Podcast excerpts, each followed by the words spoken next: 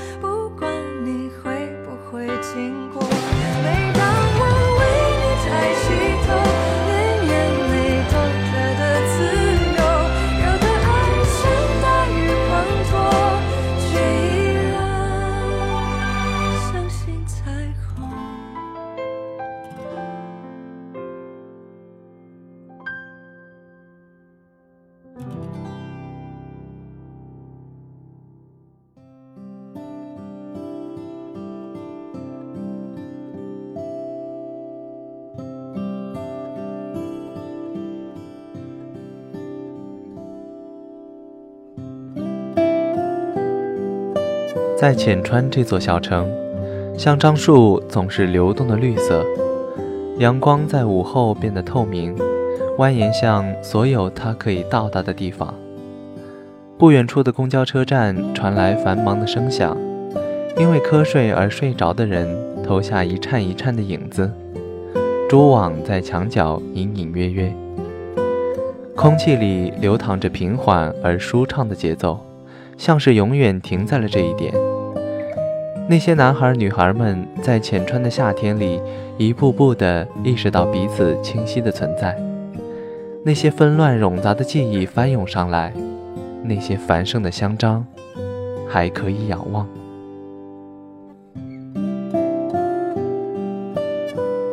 有些情绪只能发生在我们最透明的少年时代，那时头顶的蓝天永远是一张寂寞的脸，浮云将一切渲染上悲伤的幼稚，在天空里发着光。正是这些光芒，将那些纯粹干净的年少时代带上花瓣的脉络，深烙在每个人的大脑皮层下。那是沉淀而又美好的回忆。那么今天就让阿正带你一起去读《夏至未至》，去看那些男孩女孩们成长的痕迹。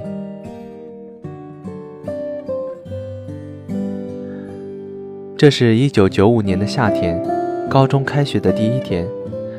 从偏僻小城考入浅川一中的立夏，第一次遇到了傅小司。少年的眼睛里带着苍茫的雾气，像是清晨笼罩的湖。阳光透过树叶间的夏隙穿透下来，形成一束束的光线。尘埃安静地悬浮在空中，仿佛时间定格在此时。那是立夏与傅小司的初遇。在安静而内敛的傅小司身边的是每天嘻嘻哈哈的陆之昂，两个人都是挺拔而又优秀的男孩，都是每天上课画画、睡觉，甚至翘课都能名列前茅的存在。立夏是什么时候和他们有了交集的呢？大概是成为他们的前桌时，大概是偶然跟他们在一起画画时，大概是面对羞辱。刚好有傅小司和陆之昂的出现时，时间在这座名叫浅川的城市里总是走得很慢。傅小司和陆之昂还是经常逃课去后山的山坡画画，偶尔在黄昏侵染半边天空时，还会没来由的打一架。立夏也努力追赶着两个少年的考试名次，也会在画室一遍遍地修改那些光线错乱的画稿。时间顺着秋天的痕迹漫上脚背，潮水翻涌高涨，所谓的青春就这样又被淹没了一厘米。立夏从未想过被傅小司所谓的女朋友撞伤了该怎么办，而傅小司就是在那样的时刻轻轻托起立夏，那一张没有表情的侧脸在黄昏里显得安静而深邃。像是符合了少女漫画的脚本，以及心中那些若隐若现的素描。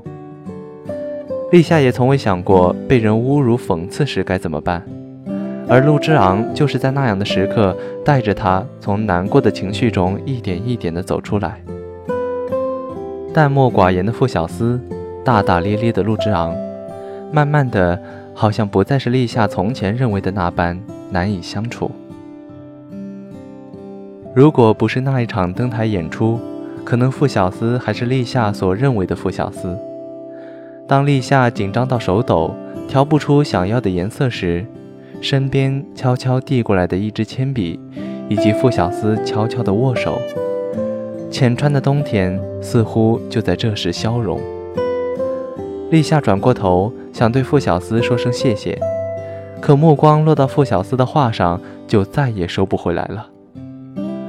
那张画的右下角，静静地写着立夏看了无数次的签名“祭司”。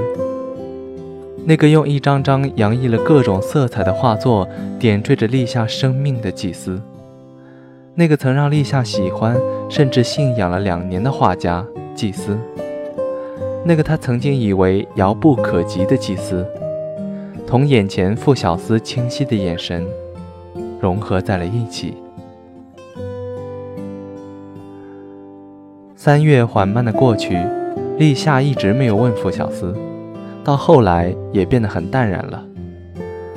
气温慢慢的回升，立夏就是在这样毛茸茸的温暖里，遇到了那个有些执拗的短发女孩遇见。